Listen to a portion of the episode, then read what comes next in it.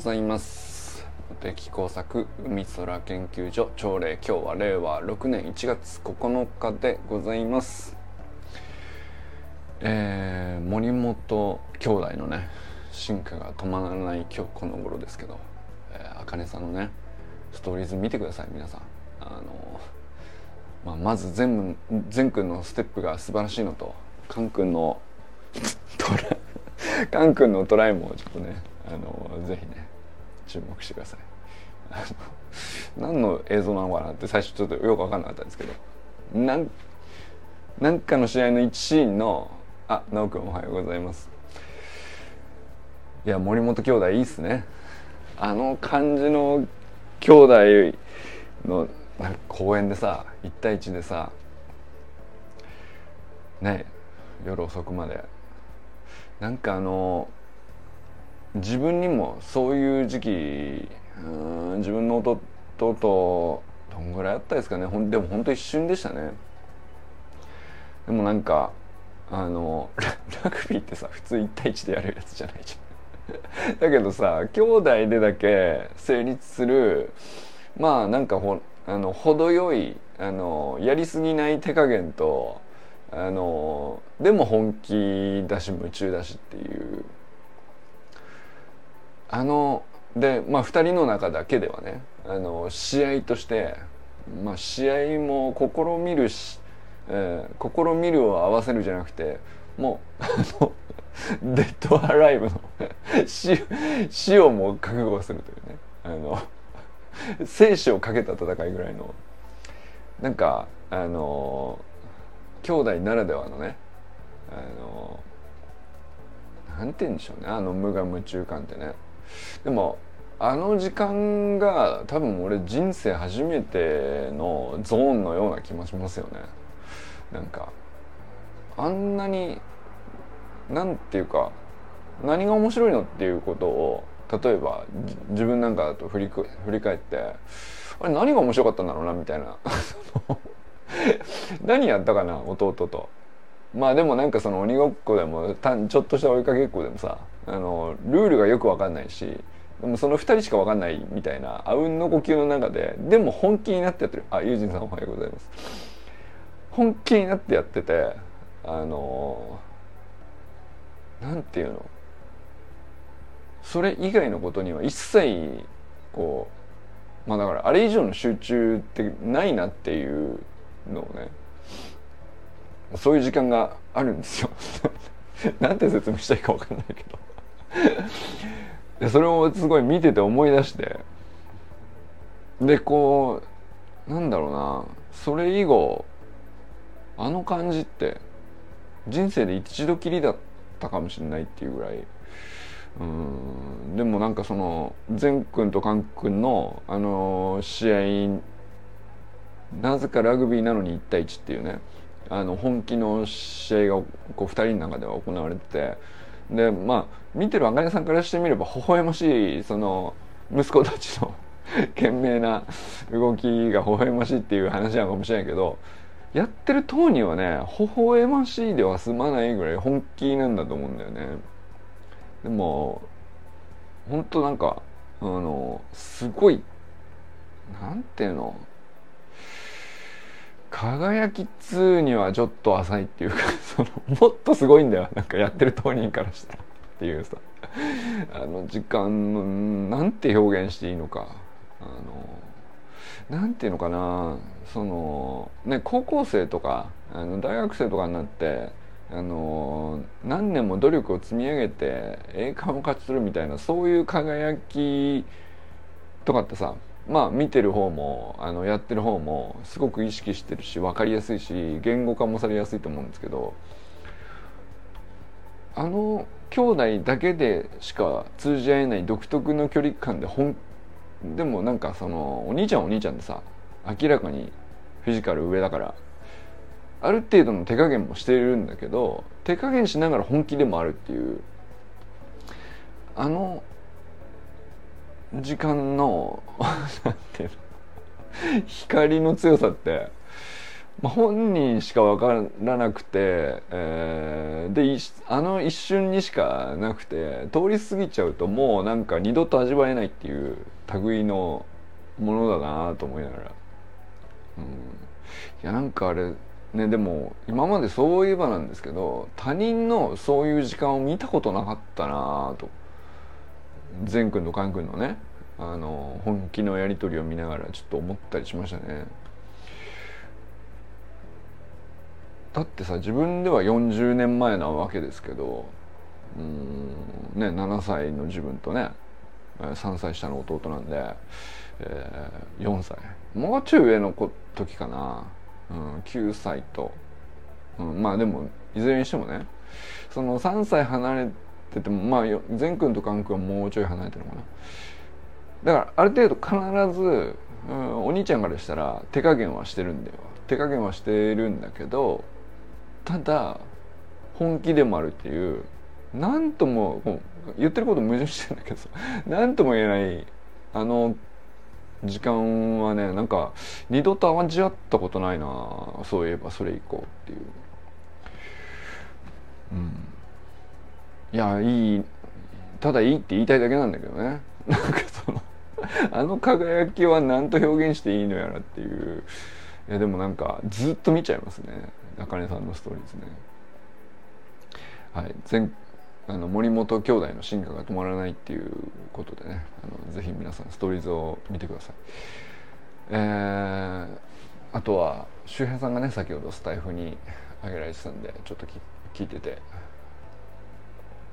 あのま、また来週からねあのその年年末も出張で、ね、来週からも出張でその合間の正月で、まあ、どうだったっていうお話でしたけど。いやなんかあのまあいろいろあのエピソードはあったんだけど俺単純に源田選手に会えたっていうのが羨ましすぎてたまらんたまらん。もうなんか話聞いてるだけでたまらないですね。何なんでしょうね。なんで俺源田選源田選手にお母さんたちがキャーキャー言うんですね。なんかそれも含めてたまらないですね。っていうか。なんだろうな。お母さんがキャーキャーするってうんなんていうの。あった方がいいことじゃないですか。何を言ってんだって。お母さん方があの公の場で、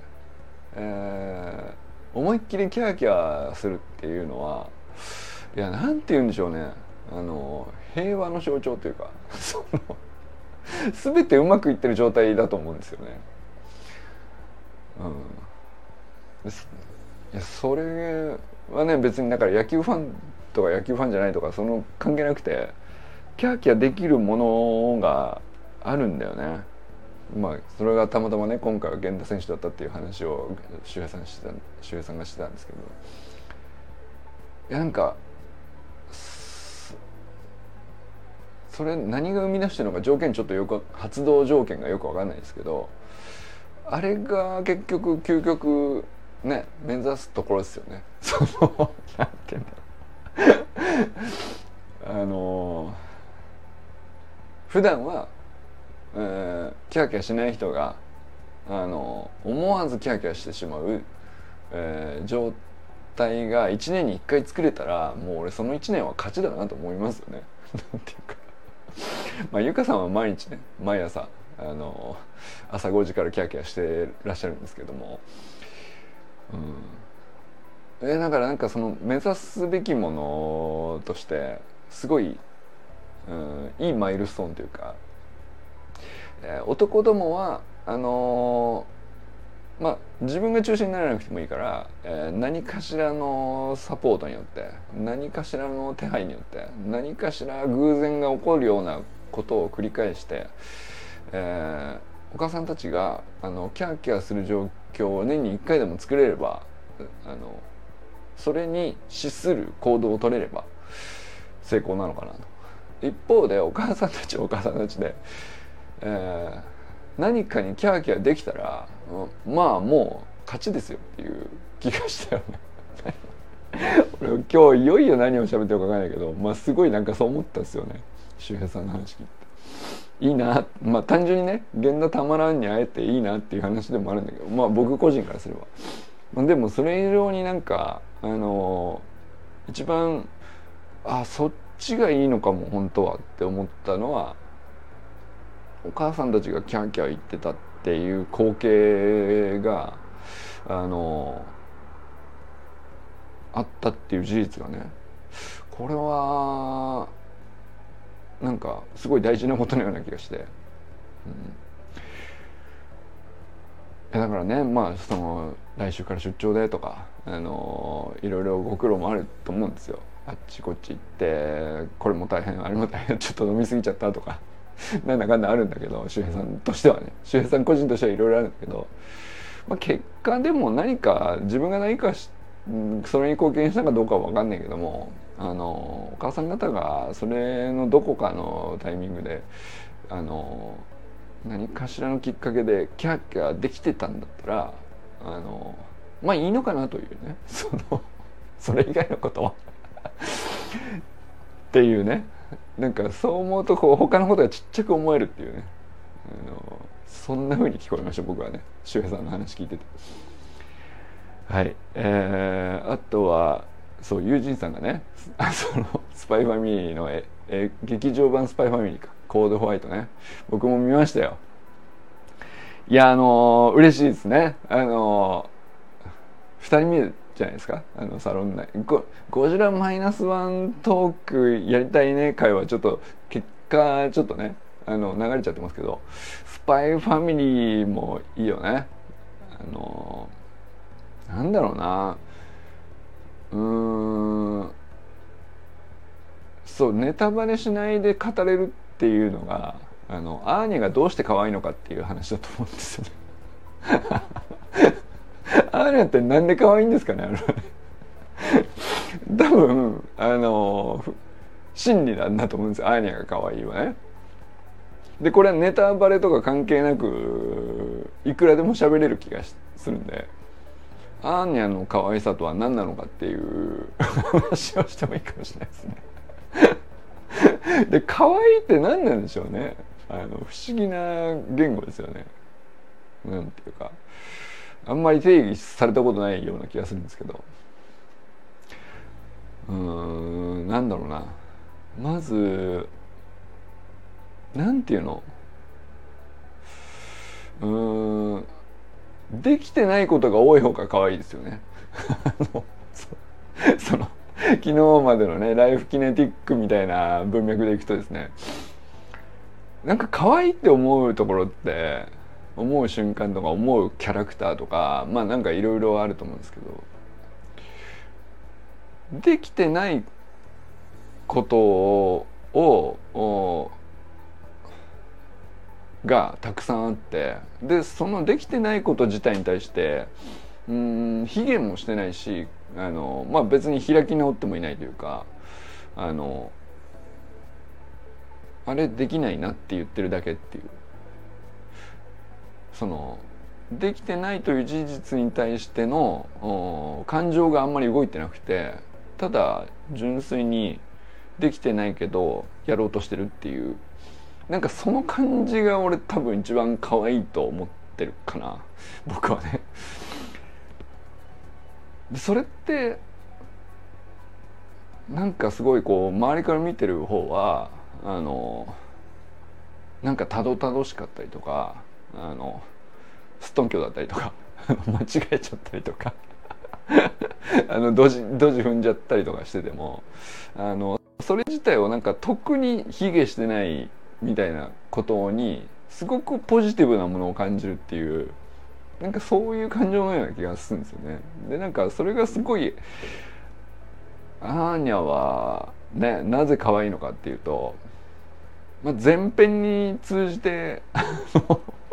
常に。常になんかずれてるっていうね。合ってないっていう。そのそのセリフじゃないとか。それじゃなくないみたいな。そのなぜそれしたみたいなやつを前編に通じてやってるじゃないですか。それはなんか劇場版の映画の中だけのストーリーじゃなくて常にそうなんですよね。それが可愛いなんだろうなとちょっとね思ったりしましたね。可愛いの研究したことある人いるんですかね？可愛いとは何であるかを定義できないなとちょっと最初思ったりしたんですけど。で見た目の可愛さとかその流行としてこれが可愛いとされているとかっていうのとは多分違う。完全にあの常に普遍的に、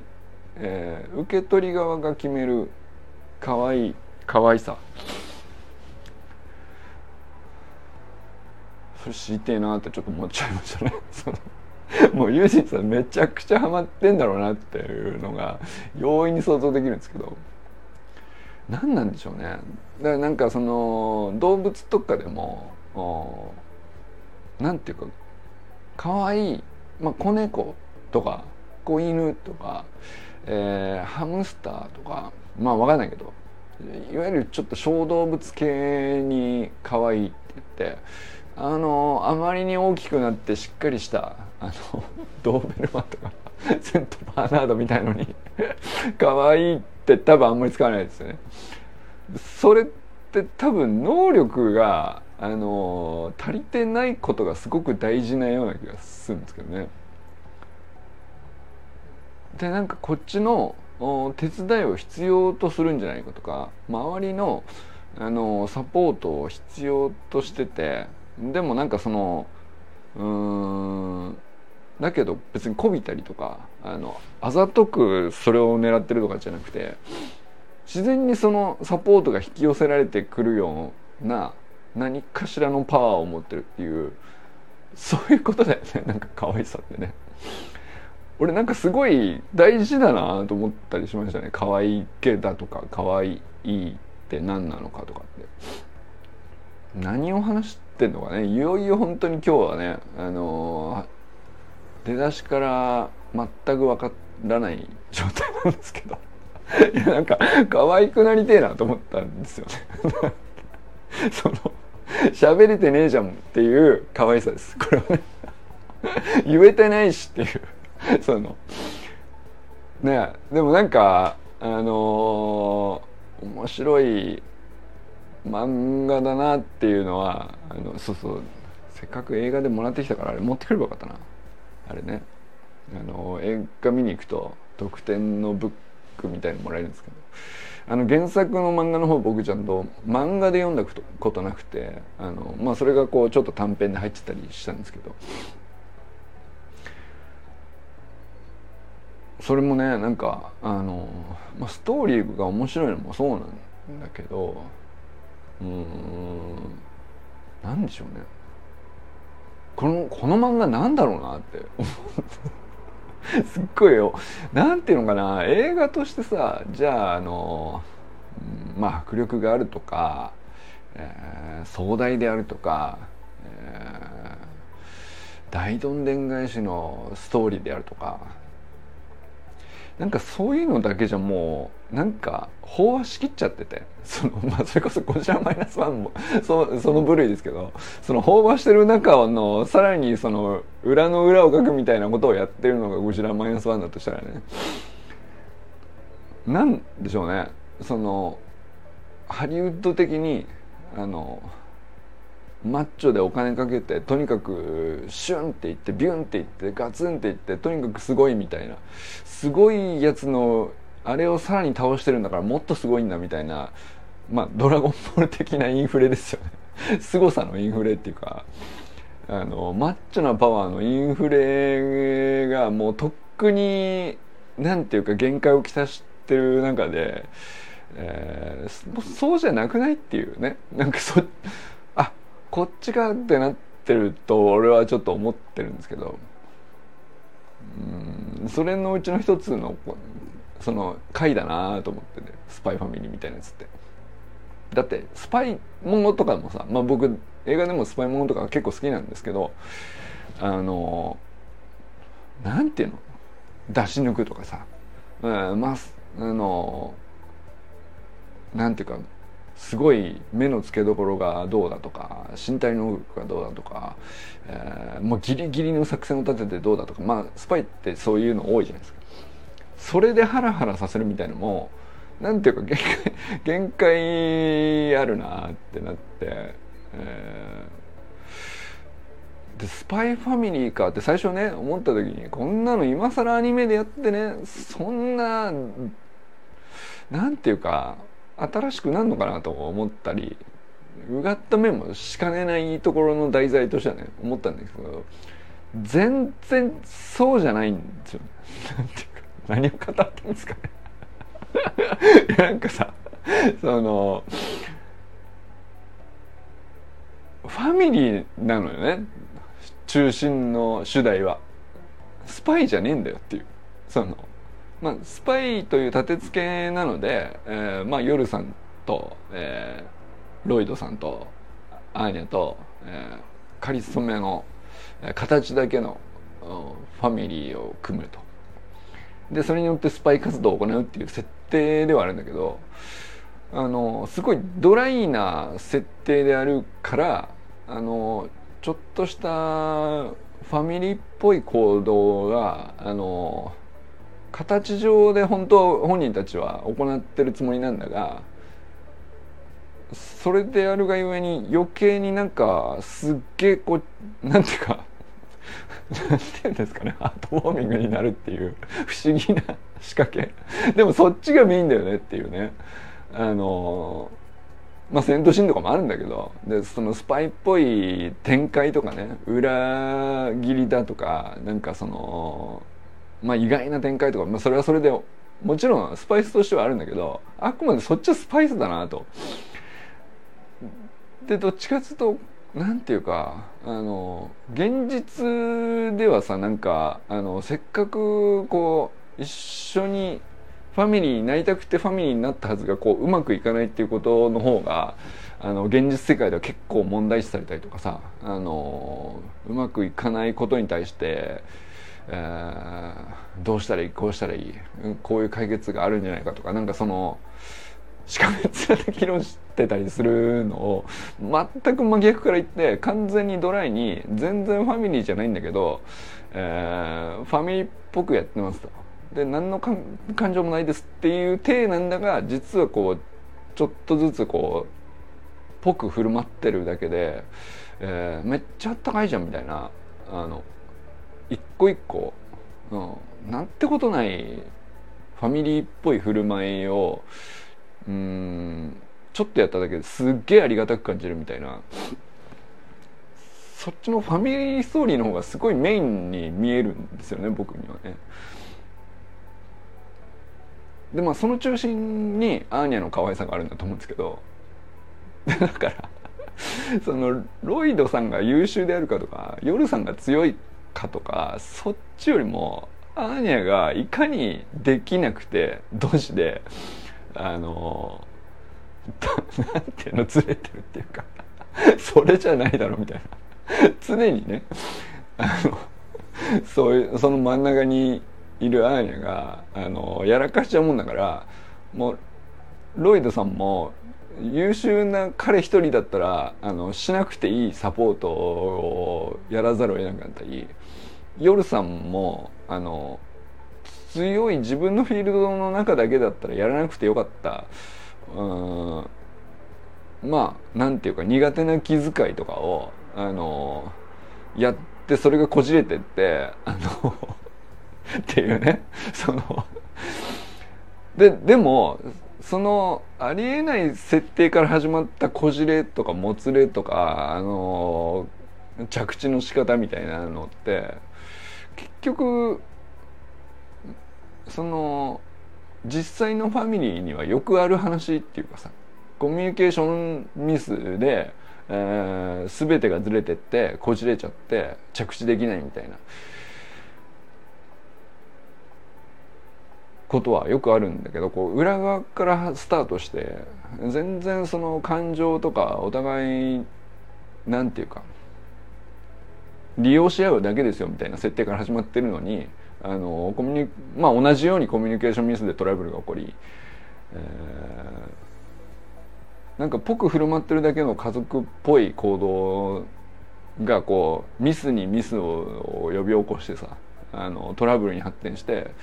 でも逆に感情がない者同士のはずなのになぜかそっちは着地できちゃってるっていうそっちになんか俺すごいまあ作者はねどういうつもりか分かんないですけどあの僕が感じちゃうものがあって、えー、なんかスパイものスパイものではなくてファミリーものなんだなと思ってすっげえこううんなんていうのかなアニメが面白いから見ちゃうっていうよりはあのなんか考えさせられちゃうんですよ。でも考えさせるようなテーマじゃないしそういうコンテンツでもないんだけどこれ面白いなって思っちゃう。思っちゃってますっていうね。何の話をしたかもういい加減本当にアーニャの可愛さだけで何をグダグダと。いう感じですけど。いやこれどうですかね。皆さんはどう思いますか？アーニャの可愛さについて。どのように定義しますか？無茶ぶりかもしれないけど、僕はねその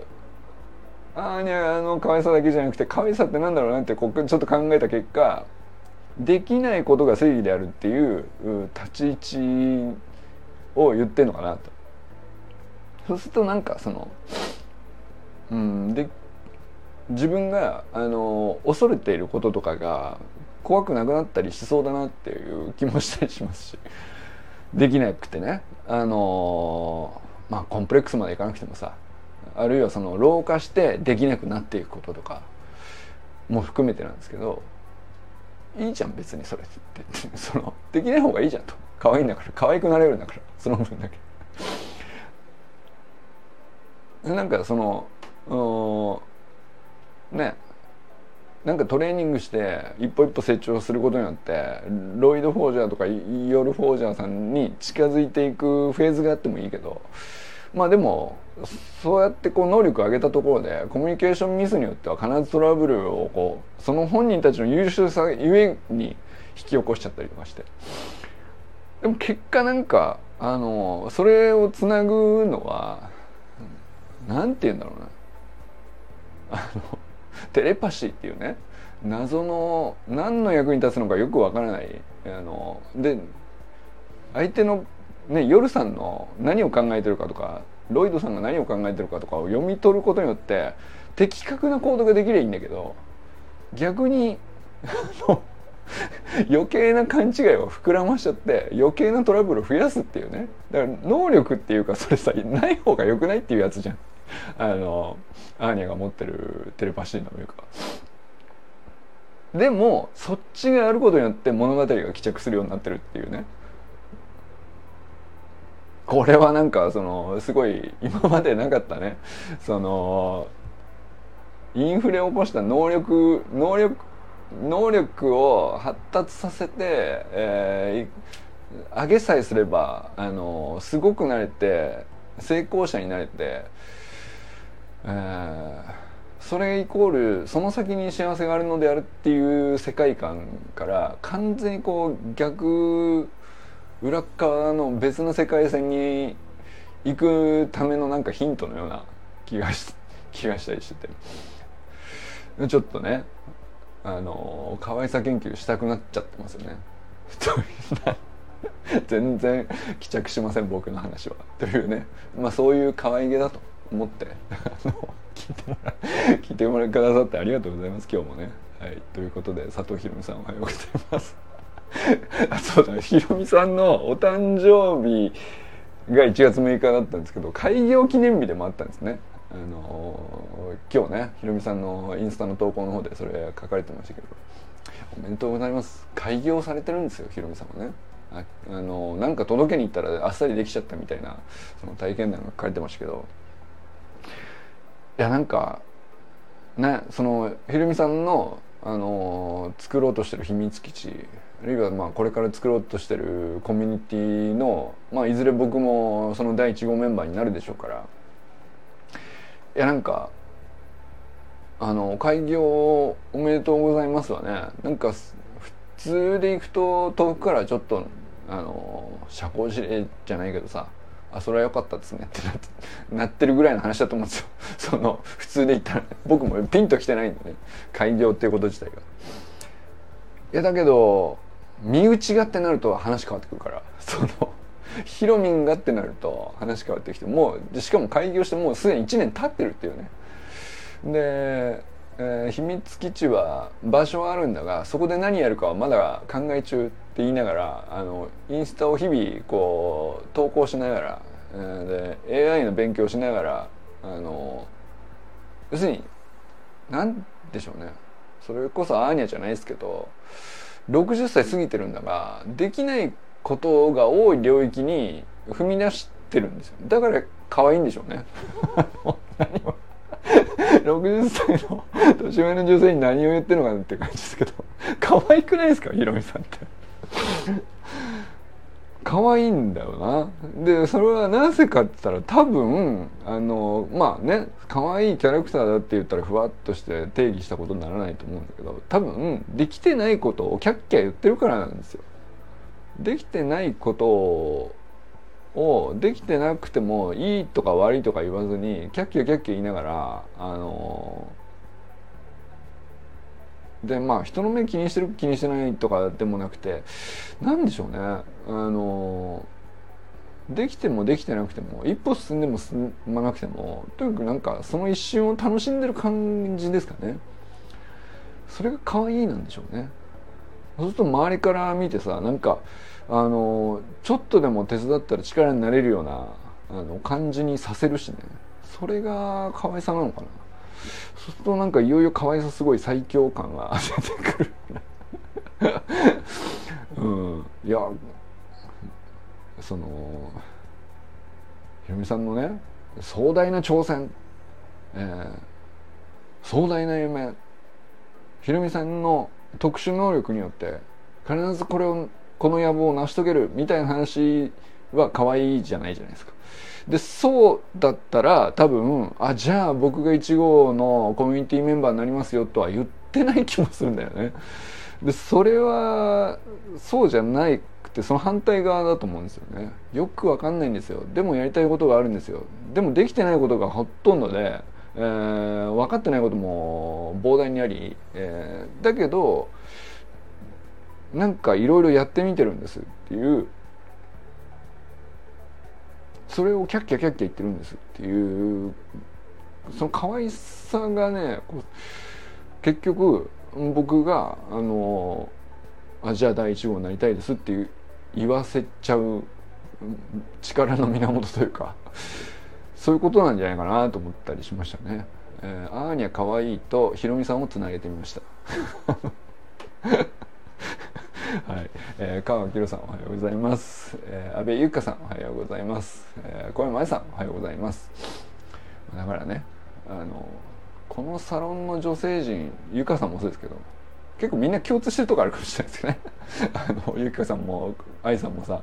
あのゆかさんもひろみさんもそうなんですけどみんななんかあの可愛いんですよね。あかねさんもそうか。あかねさんもそうか。なんかできないことをあの卑下してないというか隠してないというか。でもなんか開き直ってもいなくて品があるんだよな。なんかそれが可愛いなんだろうなと思ったりしましたね。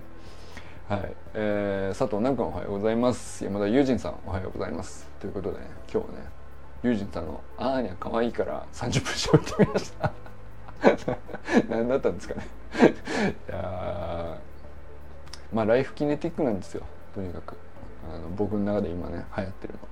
できてないこと上できてない喋れそうもないようなことに話を突っ込んでいくっていうね、えー、だからロジックが通じないとこ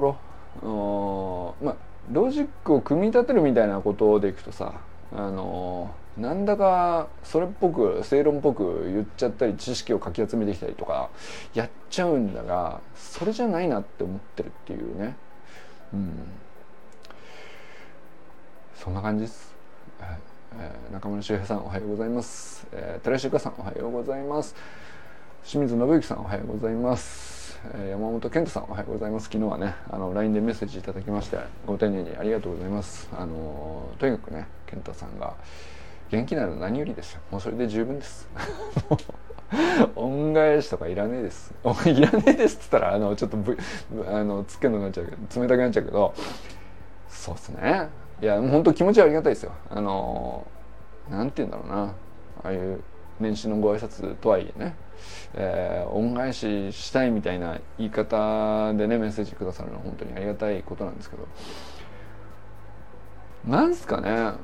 直接俺に返してって思わないですねなんかね。うんいやなんかあのケンタ・チルドレンがね橋の学校のオンラインスクールではもうどんどん生まれてめきめき上達してますけどなんかそっちのことの方が俺はなんか単純に嬉しいですし毎日毎週のねサタデーナイトミーティングこうアーカイブがあのアップされていくっていうのがなんか楽しみでしょうがないしね。でそこに自分がいない状態でもうかれこれ1年経ってると思うんですけど、えー、1年以上か。もっと経ってるかな。まああのなんていうんですかね。出てもいいんですよ。出てもいいんだから。あのまあもう一サイクルぐらいすればさあのモテ作の存在感があのゼロになるかなと思ってるって。で存在感ゼロになった1年生のところからスタートしたいんですよね。なんか。うん。そうなんか邪魔しちゃうかなとかっていう気遣いもなくはなかったんですけど去年とかね。サタデーナイトミーティングとかね。でまあ健太さんのプレゼンスとか戸川君のプレゼンスとかがあの何よりも大事だし、えー、それのコミットによって、えー、みんなが成長していくみたいなサイクルが一番大事かなと思ってたっていうなんかあのまあ遠慮っつったら遠慮かもしれないですね。でもなんかそっちの方が俺いいんじゃないかなと思ってたっていうのが去年の一時期はねそう思ってたりしたんですけどまあ今はね僕個人としてー、単純にうんなんだろうね。最初の橋のこのオンラインスクールの1年2年の激動期でさあまりにもコミットしすぎたんで、えー、そんプレゼンスが上がりすぎたのをなんかゼロにリセットしたくなってるっていう個人的欲求の方がちょっと強いかもしれないですね。でもそれがなんかあの近づいてる感じもするのもなんか僕は嬉しいんですよね。なんか変な話してますけどね。健太さんに伝わるのかな？わかんないですけど、えー、森本あかりさん全国関空おはようございます、えー、砂塚森田さんおはようございます。ということでね今日も皆様どなたと笑いますでしょうか？今日も良き一日をお過ごしください。友人さんなおくんありがとうございます。じゃあね